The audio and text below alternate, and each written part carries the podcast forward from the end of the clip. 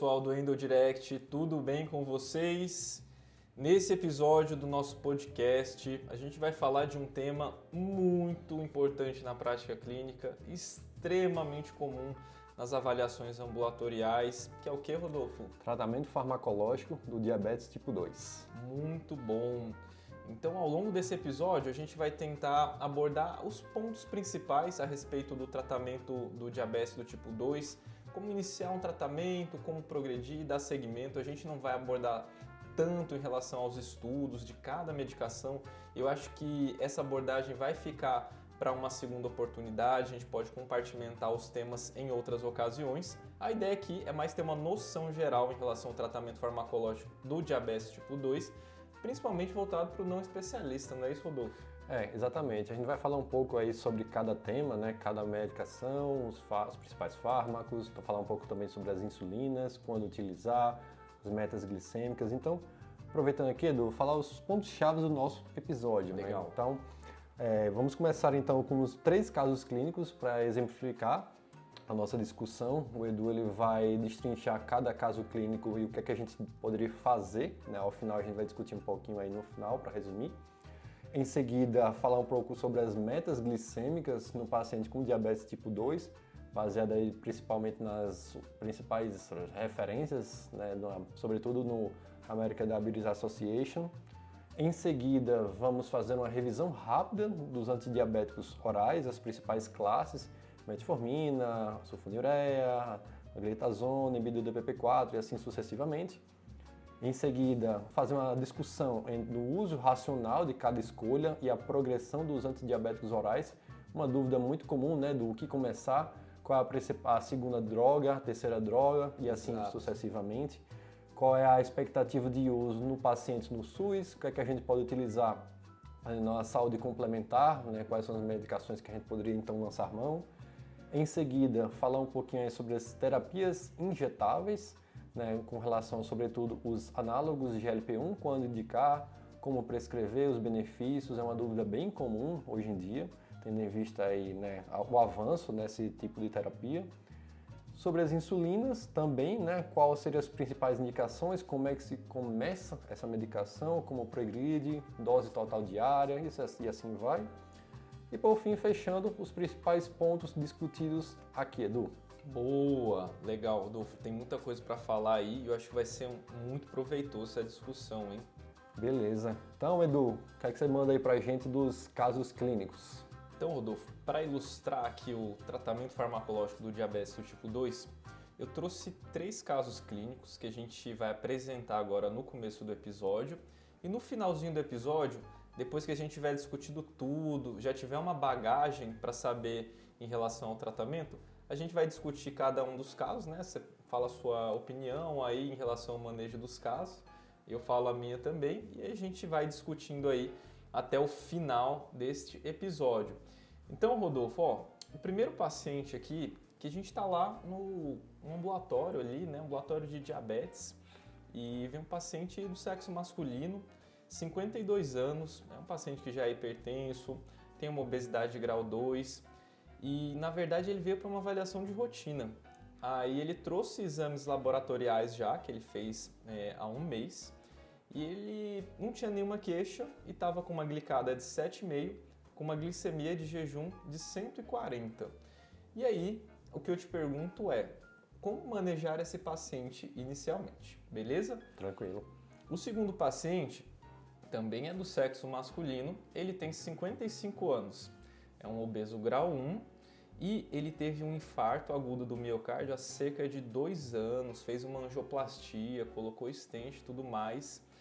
E aí, na verdade, o que, que aconteceu? É, ele foi encaminhado do oftalmologista porque ele estava apresentando uma alteração visual e tal. E o oftalmo falou que ele estava com alterações sugestivas de diabetes. E aí ele foi encaminhado para a gente, já com exames realizados e tinha uma glicadinha aí de 9, tá? Opa. Sem tratamento. Então vamos ver o que a gente poderia fazer por esse paciente. E por último, o terceiro paciente, um paciente de 35 anos, do sexo feminino, paciente que tem uma obesidade grau 3, aí um IMC de 45 e tinha um antecedente de SOP já. Ela trouxe esse diagnóstico pra gente, né? Síndrome dos ovários policísticos. E aí, Rodolfo, o que, que aconteceu com ela? Nos últimos seis meses, ela estava apresentando poliúria, polidipsia e teve uma perda de peso involuntária de 20 quilos. E aí já veio com os exames solicitados da UBS e mostrou uma glicadinha de 13. Aí. Então, como que a gente manejaria inicialmente essa paciente aí? É isso que a gente vai discutir até o final deste episódio. Tá, legal. São três casos aí, né, bem comuns na prática clínica do, do geral, né, do clínico geral e também do endocrinologista. Sim, sim, e situações diversas aqui, né? E são situações extremamente comuns que a gente vê no, no dia a dia. A gente vai acabar se deparando com, com um caso desse e a gente precisa saber o que fazer, né? Exato. Mas, Rodolfo, antes da gente partir para cada um dos tipos de tratamento, fala aí rapidinho para quem está ouvindo a gente quais são as metas glicêmicas, né? Porque antes da gente definir um tratamento, a gente precisa saber para onde que a gente vai, né? Não, então, um paciente diabético do tipo 2, o que, que a gente tem de meta aí bem estabelecido na, na literatura? Legal, Edu. Então, assim, falando sobre as metas glicêmicas, como você bem falou, a gente tem que traçar um objetivo com relação a cada paciente. Né? E os principais objetivos no paciente com diabetes tipo 2 é o controle glicêmico, né? você estabelecer um alvo a se seguir, né? Tentar reduzir também complicações micro e macrovasculares no paciente, ou seja, as principais complicações oriundas do diabetes. Com relação à meta de glicada, né, um dos principais alvos aí no tratamento, segundo as orientações, né, as diretrizes do, do ADA, né, do American Diabetes Association, em pacientes que relativamente estáveis, ou seja, não é um paciente muito fragilizado, não é um idoso, a meta poderia se alcançar uma hemoglobina glicada abaixo de 7%. Tá? Boa. Se é um paciente, porventura, né, um pouco mais fragilizado, né, a gente vai, vai discutir um pouco mais aí quais são os principais pontos a se observar no paciente. Então, um paciente com várias comorbidades, um paciente AVCzado, né, sequelado, portanto, AVC acamado, um idoso frágil. Então, aí a gente vai ser um pouco mais permissivo. E o que é que a diretriz fala, então? Uma glicada abaixo de 8% nesses Legal. casos, tá? E aí, esse é o alvo da glicada a se seguir. Né? Com relação à sua aferição, de quanto em quanto tempo, a sua periodicidade, em pacientes que estão em, na meta, por exemplo, você pode ser um pouquinho mais tranquilo, vamos dizer assim. Né? Então, a cada seis meses, duas vezes no ano, um Boa. paciente que está bem mais controlado, né? não tem nenhuma comorbidade, é muito importante, é um paciente relativamente tranquilo, usando poucos antidiabéticos orais, não está aí usando insulina, por exemplo. Então, você pode ser um pouco mais tranquilo aí, né? Uma glicada a cada seis e seis meses, semestral. Beleza. Já, por outro lado, indo para o outro lado da moeda agora, né? Um paciente que está fora da meta, você acabou trocando o antidiabético, mudou a terapia dele. O paciente, por exemplo, o caso clínico 3, né, que você citou, uma glicada de 13%, cheio de comorbidades também, cheio de pólises, muito descompensado. Aí não, aí realmente você tem que ser um pouquinho mais incisivo, um pouco mais intensivo. Aí a diretriz ela acaba recomendando quatro vezes ao ano mesmo, né? baseado mais ou menos aí no tempo de aferição da glicada. Boa. Então isso é sobre a hemoglobina glicada por si só. Legal. Mas se você tem a oportunidade de fazer uma monitorização contínua, né, que é o que é, está em voga hoje em dia no tratamento do diabetes tipo 2, você tem outros alvos aí a serem estabelecidos. Interessante. Então, é, existe um conceito que é o time range, né, que se chama, que é o tempo dentro do alvo, que é uma coisa que a gente está buscando muito hoje em dia no tratamento do diabetes tipo 2, que é o quanto tempo aquele paciente vai permanecer na sua meta terapêutica, na, no alvo glicêmico.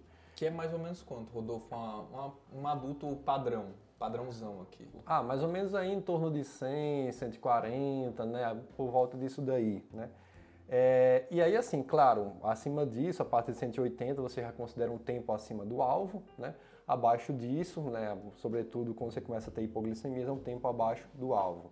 Então, para pacientes no time range, né, aí o que estimula, o que estipula, na verdade, a ADA é você ter esse valor acima de 70%. Já esse, o tempo abaixo do alvo, né, são tempos de hipoglicemia, o que o guideline recomenda, você tem uma redução, um valor inferior a 4%. Então, time range, tempo do, dentro do alvo, acima de 70%, e o tempo abaixo do alvo, né, as hipoglicemias, menor do que 4%. Legal, Rodolfo. E aí, nisso que você falou em relação à, hemoglobina glicada, é um, um erro frequente que eu vejo algumas pessoas é, cometendo ao se deparar com o valor de hemoglobina glicada Imagina a seguinte situação, né? Você tem um paciente lá que está batendo ali 180, 200, mas aí ele se queixou de hipoglicemia, chega a glicemia de 20, 30, 40, todo dia fazendo hipoglicemia. E aí você pediu a glicada dele, veio uma glicada de 7. E aí, ele, ele tá no alvo? Então, essa é uma excelente pergunta, né? Porque isso a gente tem que ter muito cuidado, pessoal, porque essa é uma que a gente chama hemoglobina glicada falsamente dentro do alvo, porque ele está provocando isso, mas às custas de muita hipoglicemia.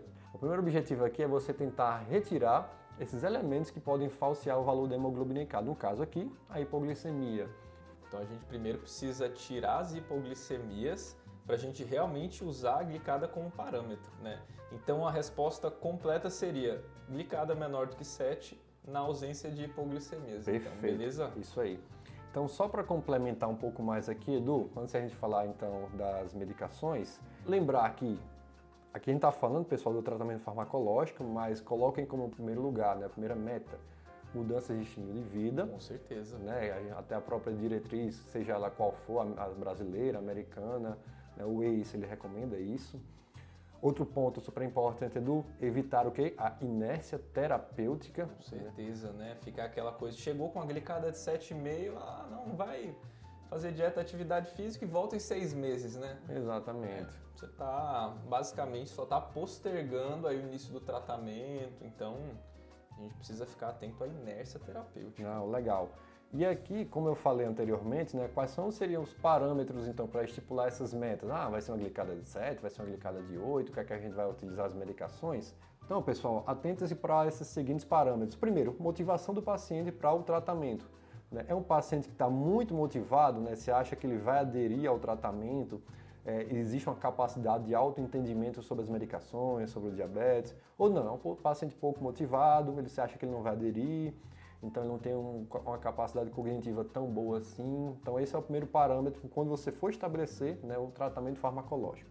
Outro aqui é com relação aos riscos potenciais da hipoglicemia, né, sobretudo quando a gente está falando aqui da terapias injetáveis com as insulinas, né. Então é um, outro parâmetro aqui a gente ter muito atenção duração da doença. Ah, é um diabetes que foi recentemente diagnosticado, é um diabetes de longa duração que provavelmente deve ter outras comorbidades, complicações associadas, tá?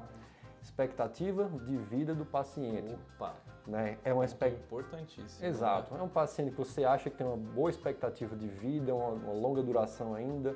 Não é um paciente né, que assim, o prognóstico dele não é tão bom assim, como a gente é. falou um paciente, por exemplo, em cuidados paliativos, né, Rodolfo? A gente tem que tomar cuidado de não ser tão obstinado né, em relação Exatamente. ao tratamento e saber também o contexto que aquele paciente está. Não adianta a gente chegar lá num paciente que está em fase final de vida e querer um entre 140 e 180 no hospital. Né? Exato, né? exatamente. Completamente fora da realidade. Aproveitando esse gancho, avaliar então as comorbidades associadas, né?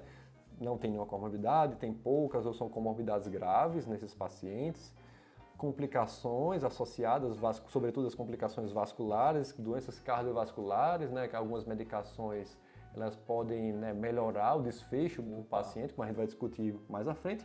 E por fim, não podemos ignorar recursos do paciente. Né? Será que é um paciente que tem condições financeiras de utilizar aquela medicação que você quer né, prescrever?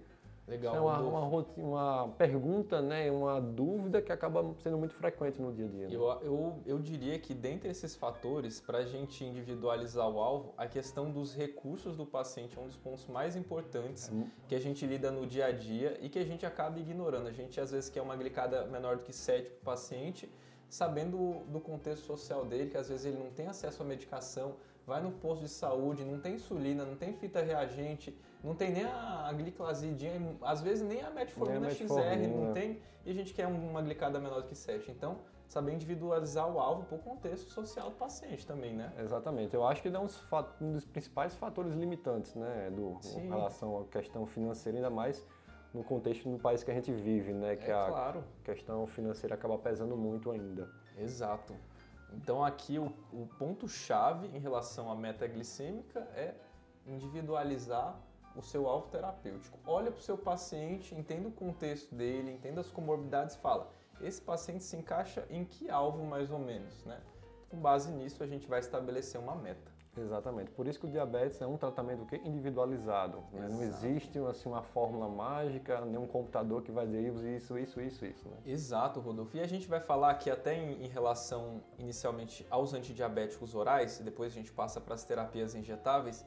E é uma coisa que eu acho é importante a gente já deixar claro é que não existe certo e errado em relação aqui no, no tratamento do diabetes. Né? A gente pode tomar duas condutas completamente diferentes em relação ao paciente e as duas estarem certas e as duas estarem na direção correta. Então, você tem vários caminhos para chegar no mesmo destino, né, Rodolfo? Então, aqui é importante a gente ressaltar que, assim, não é porque a sua conduta foi diferente da minha que vai ter um mais certo ou uma errado, exato, né? né?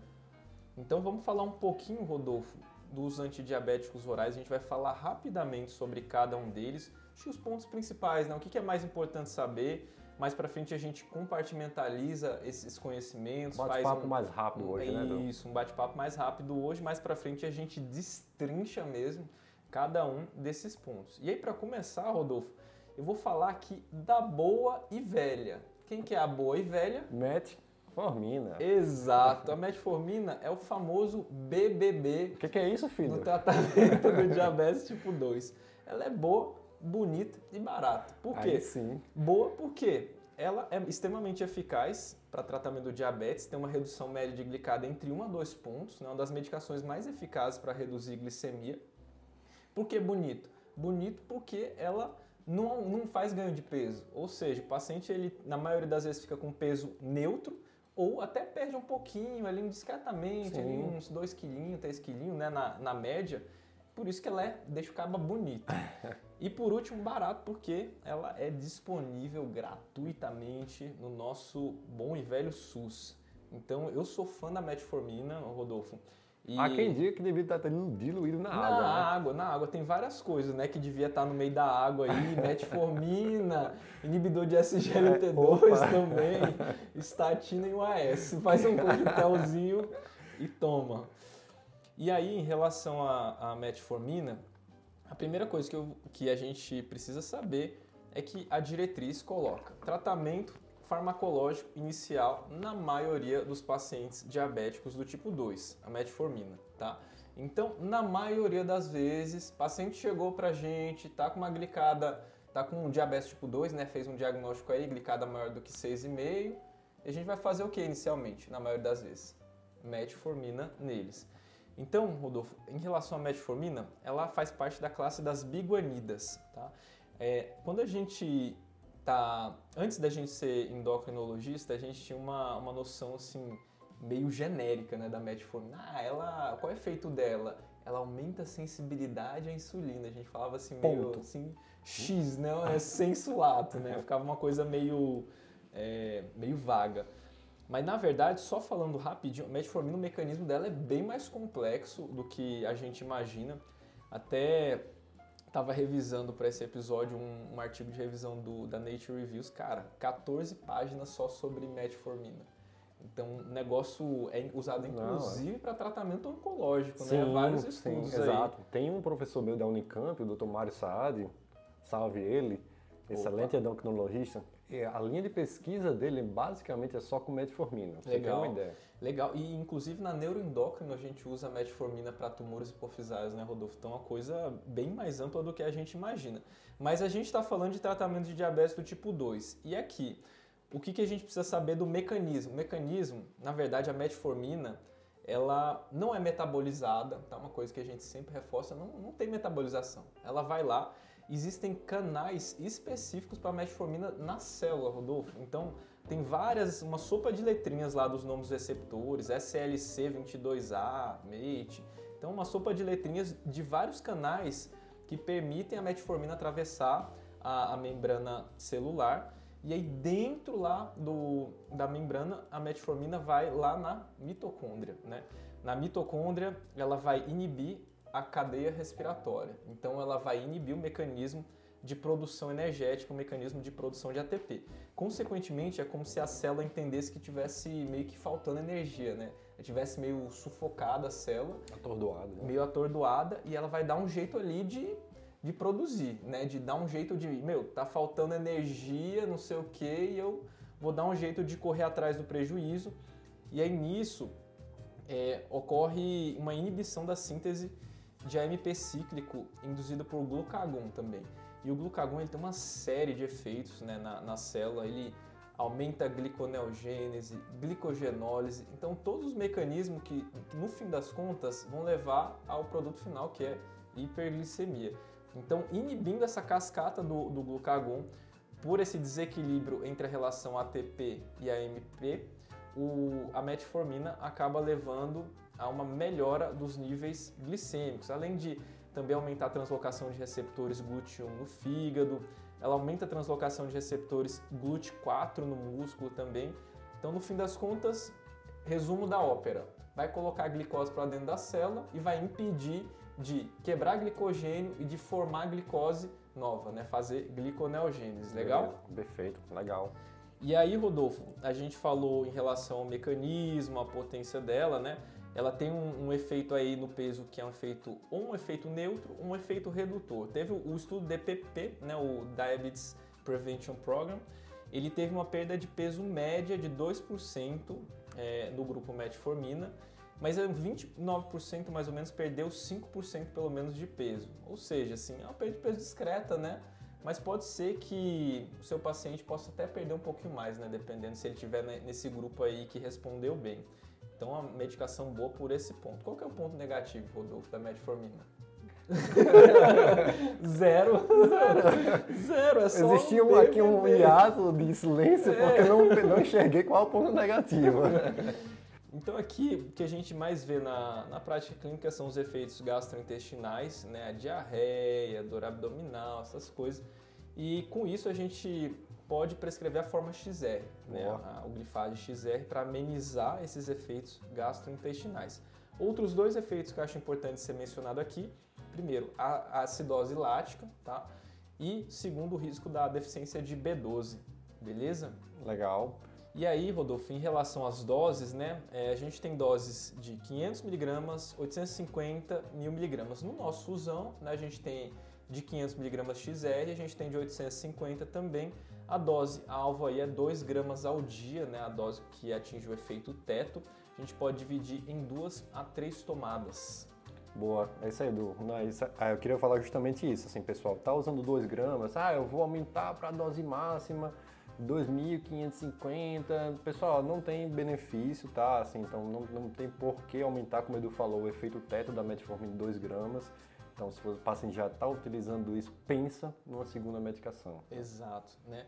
E, e, é claro, você subir acima de 2 gramas também, você aumenta o risco de ter efeitos gastrointestinais, né? Exato. Então, às vezes, o paciente está usando 850 é, três vezes ao dia, né? Café, almoço e jantar. O que você pode fazer? Pode reduzir um pouquinho a dose, né? deixar o de 500, deixar, sei lá, um comprimido no café, dois no almoço e no jantar, por exemplo, entendeu? Você Sim. reduz um pouquinho a dose, mantém o, o perfil de, de melhora glicêmica, né, que está no efeito teto, e o paciente pode até vai melhorar da parte gastrointestinal. Beleza? Be beleza, Edu. Então, aproveitando aí, ainda na metformina, contraindicações, existem algumas? Existem algumas contraindicações em relação à metformina, são casos mais extremos, mais raros, né, Rodolfo? Tipo assim, uma insuficiência cardíaca descompensada, NIRA 3, NIRA 4, né? Um paciente com insuficiência hepática avançada, um Child B, C, um paciente com DPOC já descompensado, GOLD C, GOLD D. Porque nesses casos aí é, a gente vai se debater, né? vai, vai ficar diante do risco aumentado de acidose lática. E a gente precisa lembrar também dos pacientes renais crônicos, né, Rodolfo? Por quê? É uma medicação que ela é eliminação renal. Então, se você pega um paciente com uma doença renal crônica e com um clínico menor do que 30, o risco dele recircular a medicação e ter alguma complicação é maior. Portanto, nessa população a gente não vai querer usar metformina. Tá, Edu, então aproveitando esse gancho aí da doença renal crônica, lançar duas situações. É, primeiro, o paciente está com clearance ali, né, 35, 40, mas não usava metformina. Qual é a indicação aqui? Começa ou não?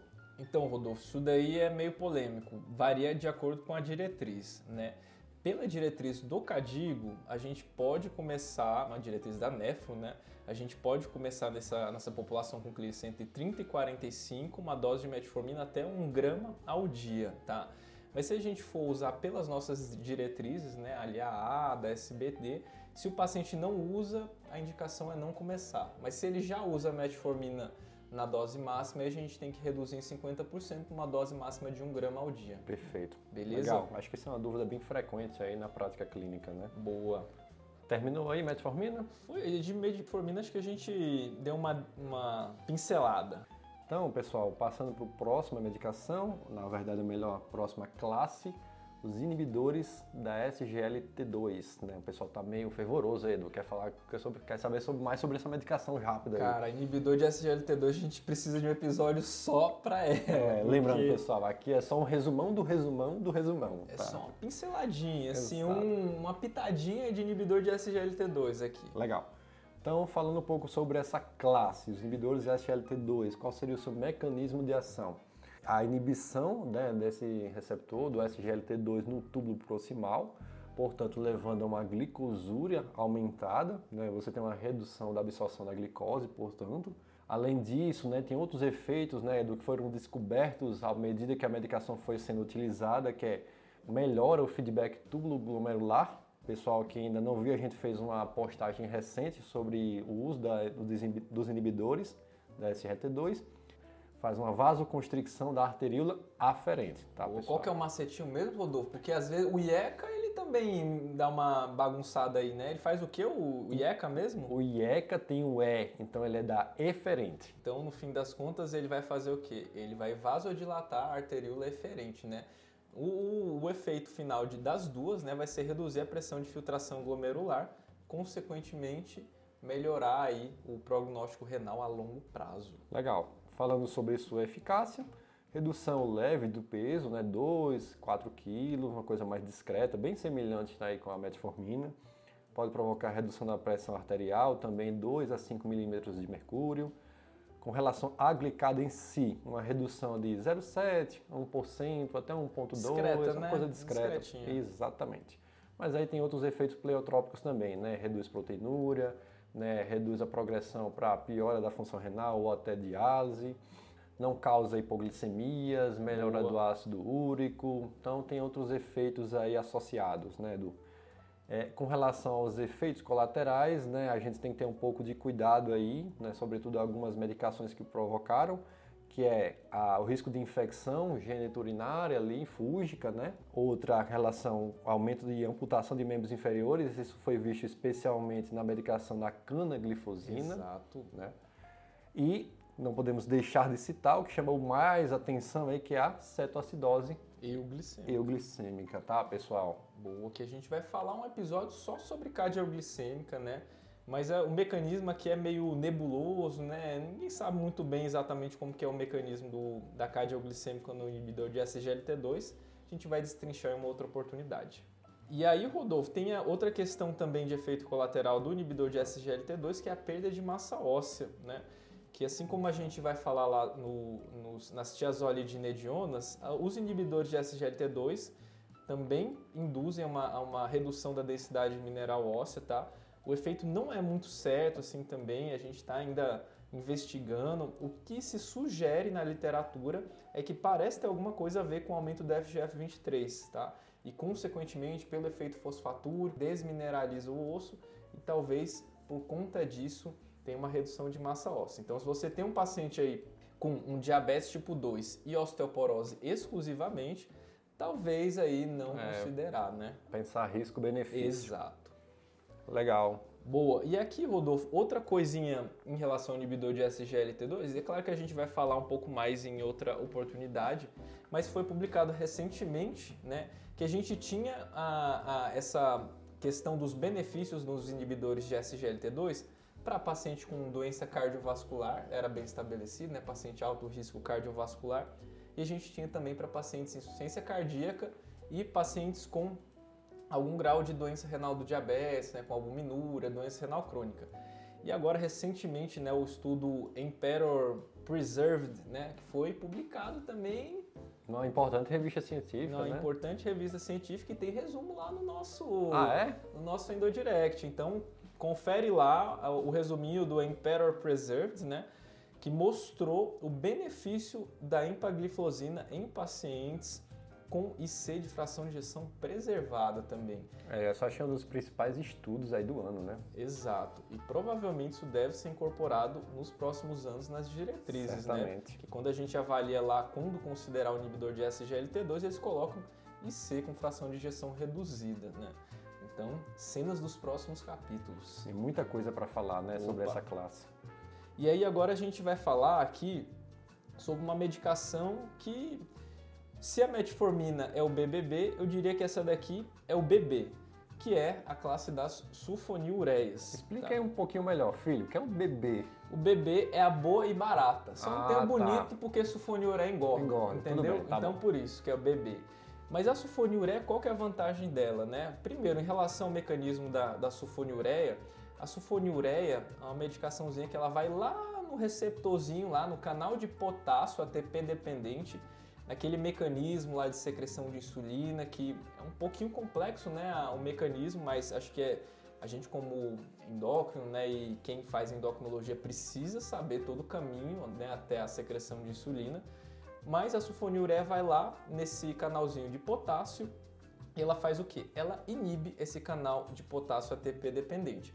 Consequentemente, por inibição desse canal de potássio, a célula despolariza meio que continuamente ali, fica o tempo inteiro secretando insulina. Então, ela é um, por isso que ela é um secretagogo.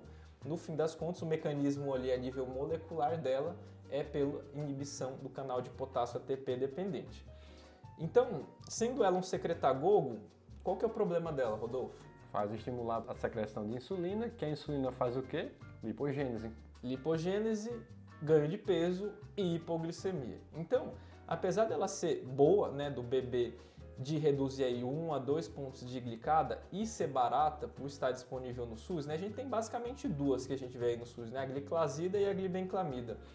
Mas ela tem esses efeitos aí, é, esses contrapontos, que é o ganho de peso e que é a hipoglicemia. Mas apesar disso, é uma medicação que a gente usa muito no dia a dia, né? O custo é zero, as, os pacientes pegam no SUS e a gente sabe que ela é bem eficaz para reduzir. A dose, né, da dose da gliclazida, ela varia de 30 até 240 miligramas para as formulações padrão. Na formulação de liberação prolongada, aí você pode chegar até 120 miligramas, né, na gliclazida MR. Os nomes comerciais é de Amicron, né, Azucron, então você tem essas opções. O glibenclamida, a dose ali varia de 2,5 a 20 miligramas ao dia. A gente tem aí como exemplos da Unil, Gliconil, né? Falando um pouquinho então sobre a sua eficácia com relação ao tratamento do diabetes, reduz aí a glicemia de jejum, algo em torno aí de 60, 70 miligramas por decilitro, né? E tem uma redução da glicada, algo em torno de 1 a 2%. 2%. Lembrando que a principal metabolização aqui é a excreção renal, tá pessoal? E como o Edu falou bem, efeitos colaterais importantes, ganho de peso e hipoglicemia. Legal, Rodolfo. E aí, pegando um pouquinho o gancho, já que a gente falou da sulfonilureia, a gente tem uma outra classe de medicação que é como se fosse o primo da sulfonilureia, né?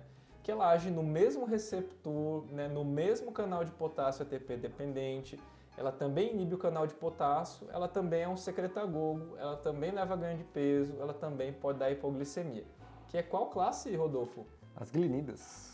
Beleza. Então, as meglitinidas, elas têm o mesmo efeito da sulfonilureia, só que é como se fosse uma sulfonilureia em bolos, digamos assim. Por quê? Porque ela tem um efeito rápido e curto.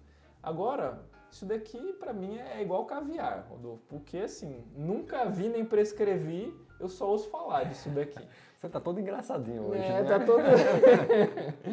então, cara, eu nunca prescrevi isso, é, na prática clínica muito pouco utilizável, né? Você, você já, alguma vez você já prescreveu repaglinida na sua vida? Total de zero. zero. Então eu também. Então a gente tem um total de zero experiência com essa medicação. Mas de livro, assim, o que pode cair numa prova de residência, de questãozinha, às vezes a meglitinida é citada como uma boa medicação para controle de glicemia pós-prandial, justamente porque ela tem esse efeito rápido e curto no pós-prandial. Então, é engraçado que o nome comercial da repaglinida, por exemplo, chama pós-prand, né? Então, um nome bem sugestivo aí do mecanismo das glinidas. Legal. Passando aqui então para as glitazonas, né? Nós temos apenas um único representante, que é a pioglitazona, tendo em vista que a rosiglitazona ela foi retirada do mercado, Exato. né? Do, há um certo tempo já. Então, falando sobre essa classe, especialmente a pio, que é como é que ela age. Então, ela é um agonista do PPAR gama, como a gente viu, até a gente lançou né, do no Direct, como é que ela age a nível de tecido adiposo. Então, ela, outro mecanismo dela, ela aumenta a adiponectina, reduz a interleucina 6. Então, o que, é que ela vai fazer de modo geral, Edu? Fazendo todo esse mecanismo, sobretudo sobre o PPAR gama. Uma série de ativação de fatores de transcrição gênicos, né? É, mais de 500, né? O doutor João, João de Sá sempre falava mais de 500 é, fatores de transcrição ativados e o, o, net effect dela, no fim das contas, é fazer o quê? É fazer uma adipogênese, né? E meio que tamponar esse excesso de glicose, esse excesso de ácidos graxos livres. E no fim das contas, o efeito dela acaba sendo melhora do controle glicêmico e melhora do perfil lipídico também. Exato, ela é um, age como um que... sensibilizador, né? Isso, por isso que ela é usada, inclusive, para pacientes com esteatohepatite não alcoólica, né? uma das é. medicações aprovadas aí para tratamento. Legal, é uma das principais indicações hoje em dia né, do uso da pioglitazona com relação à eficácia, bem semelhante aí em relação a sulfonilureas também, né, uma redução de glicada de 1 a 2%, pode ajudar na redução de triglicerídeos, aumenta um pouquinho o HDL aí. É, é importante lembrar do que ela reduz a incidência do DM, do DM, né, do diabetes de modo geral, de acordo com o estudo actinal. Por fim, né, ela reduz a doença gordurosa hepática não alcoólica. Mas assim, a gente falou dos benefícios dela ali, né? Assim, melhora bem o controle glicêmico, melhora o perfil lipídico, melhora desfechos em pacientes com esteatohepatite não alcoólica, tanto diabético quanto não diabético, né? Mas qual que é o porém dessa medicação? Então, é exatamente aí. É o grande porém dela é que ela pode estimular né, a, a produção de adipócitos, né, como a gente em adipócitos, e também né, uma piora da massa óssea, né, uma coisa ainda um pouco meio conturbada, não se sabe muito bem como é que ela pode provocar essa piora né, da, da saúde, a saúde óssea, podendo até alguns estudos né, que mostraram que pode predispor a risco de fraturas. Exato, e essa foi uma dúvida do, do nosso colega lá, né, do Daniel Miller. Salve Daniel, grande amigão, um abraço Boa. Dani.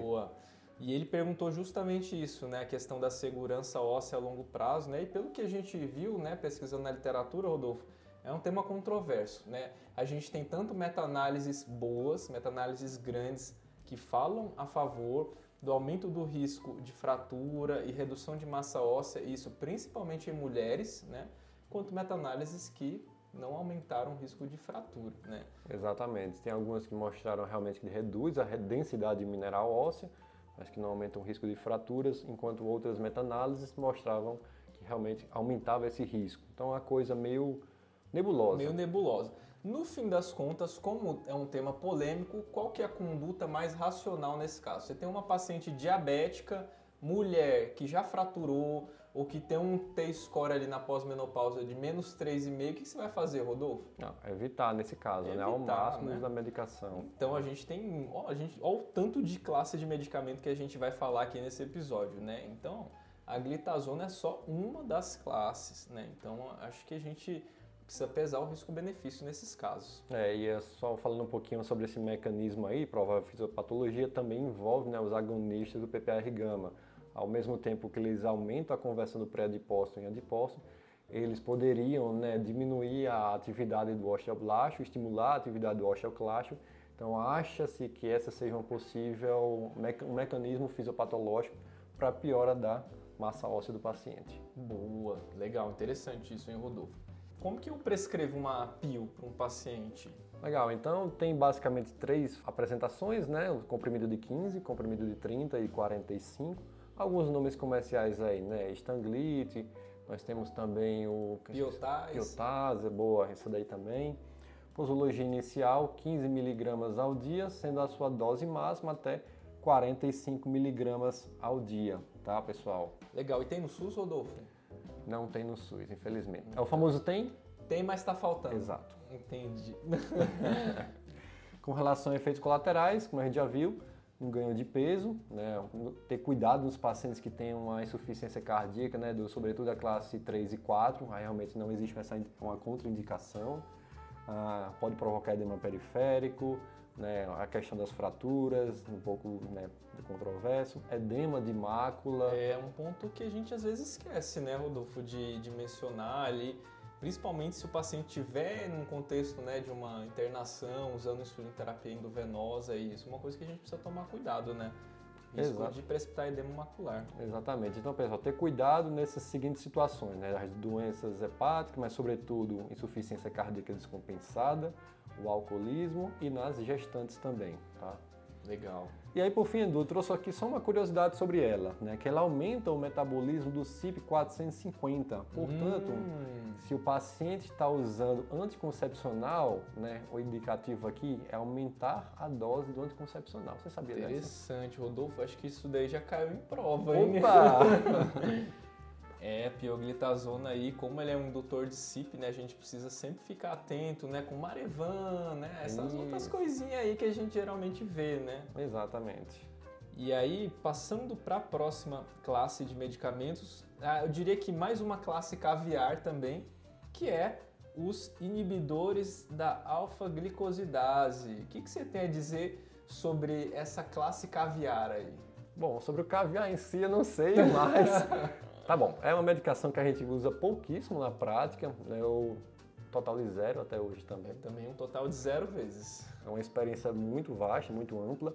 Mas o que a gente tem que falar sobre ela aqui são os inibidores da alfa-glicosidase, né, ou a carbose Tem alguns nomes comerciais, o glucobay, por exemplo. A glucose. A glucose, exatamente. É, o seu mecanismo, então, é, é inibir a absorção dos carboidratos complexos, sobretudo a nível de delgado. Então, ela retarda essa absorção até reduz mesmo, inibe. Com relação à eficácia, ela reduz, é importante falar também, apesar de eles não ser pouco prático no dia a dia, mas reduziu a progressão para diabetes também.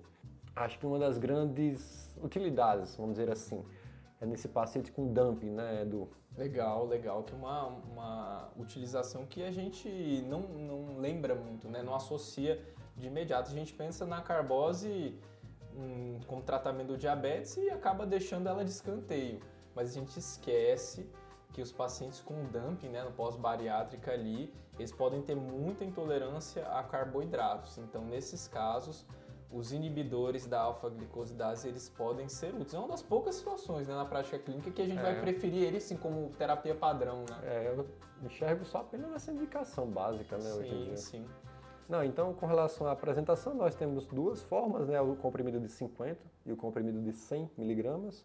Uma posologia que você pode começar com 50 miligramas uma vez ao dia e progredir nessa dose até, por exemplo, 100 miligramas três vezes ao dia, tá bom? Legal, Rodolfo. E por agir nesse mecanismo aí nas refeições, né, o principal efeito dela também vai ser melhora da glicemia pós-prandial, né? Os detalhezinhos que às vezes é cobrado em prova, né? O que, que melhora o pós, o que, que não melhora, o que melhora mais o jejum. Aqui no caso, assim como as meglitinidas, né? Ela também atua principalmente na pós-prandial. E o que, que ela dá de efeito adverso? Qual que é o problema? O problema é o trato gastrointestinal. Hum. Aí começa a dar flatulência, começa a poder dar diarreia. Ixi, aí é complicado, hein? É, aí realmente limita muito o seu uso na prática clínica diária. E aí, Rodolfo, beleza, a gente falou aí, agora ficou faltando, dentre os antidiabéticos orais, sobre os inibidores da dipeptidilpeptidase 4. Fala um pouquinho aí sobre eles. Então, isso é bem interessante, já é uma coisa um pouco mais recente, né? uma droga bem legal para se utilizar hoje em dia. O que acontece, pessoal, é que existe né, alguns hormônios gastrointestinais, sobretudo as incretinas, né, que é, são o GIP e o GLP-1, como a gente já discutiu em vídeos anteriores, que eles ajudam ao controle glicêmico de forma glicose dependente. Qual o grande problema aqui? Né, que existem enzimas né, que nós produzimos que acabam degradando né, a, o GIP e GLP-1, essas incretinas. E aí a indústria ela foi muito esperta nesse sentido, né, então ela acabou criando situações, né, ou melhor, moléculas que acabassem inibindo essas enzimas, as dipeptilpeptidases tipo 4. Então, no fringir dos ovos, o que, é que ela vai fazer? Aumentar né, o efeito sérico das incretinas, GIP, GLP-1 e assim Endógenos, né? Endógenos, sim, vale frisar. Legal, Rodolfo. E aí, qual que é a vantagem assim dessa, dessa medicação? Quais são os efeitos adversos? Qual seria a população que a gente não considera tanto um inibidor de DPP-4? Conta um pouquinho mais aí. Com relação à sua eficácia, ela acaba reduzindo a glicemia de jejum em aproximadamente, uma redução bem discreta, na verdade, né, do algo em torno de 20, 30 miligramas por decilitro. Tem uma atuação um pouquinho melhor na glicemia pós-prandial, né, algo em torno de 30, 40, 50 miligramas por decilitro. Uma redução de certa forma modesta na glicada, né, algo em torno de 0,5%, 0,7%. Né? Sua grande vantagem aqui é não causar hipoglicemias, Boa. então é uma medicação segura. Segura, segura. A palavra aqui é segurança, né? Segurança, exatamente. Por exemplo, você pode lançar mão nos pacientes que estão internados, né? Tem alguns estudos que já mostram sobre a citagliptina. Uhum. Ou a própria linagliptina também é outra boa opção, já que não tem correção para função renal. Legal. Então, uma boa indicação aqui seria aqueles pacientes que você é um pouco mais permissivo, vamos dizer assim, né? Legal paciente idoso. Muito né? bom. Então, acho que cairia bem. Um diabetes, é aquele diabetes que é um pouco mais tranquilo também, né? Uma glicada é. bem discreta ali, 6.9, 7. Né? Legal, Outra boa situação. Você tocou num ponto legal aí, né? Aquele paciente diabético idoso, né? Às vezes a gente vê um perfil de idoso diabético, tem aquele perfil mais sarcopênico, magrinho, né? Que você não quer fazer ele perder mais peso, né? Você quer manter ali, talvez até ganhar um pouquinho. Inibidor de DPP-4 é interessante nessas ocasiões. Por quê? Não dá hipoglicemia, ele não vai cair, fraturar o fêmur, ele não vai perder peso, ficar mais sarcopênico ainda, então vai manter neutro ali, tranquilinho, belezinha. Mas e aí, a gente falou aí da, da, dos pontos bons, né? Que ele é uma medicação bem segura, não dá hipoglicemia, pode ser usado em pacientes com doença renal crônica, e aqui a linagliptina é uma que não precisa de ajuste para a função renal, as demais precisam de ajuste, né? Perfeito. Mas e aí, qual população ou que tipo de comorbidade que a gente precisa ficar meio atento? Tem que ter cuidado aí, pessoal, sobretudo com a saxagliptina, né? E a alogliptina também mostrou algo semelhante, né? De piora o desfecho da insuficiência cardíaca dos pacientes, né, Edu? Exato, Rodolfo. E aí, é, o estudo da Saxa, né, que foi o Save Our Team, ele realmente mostrou um aumento de hospitalização por insuficiência cardíaca.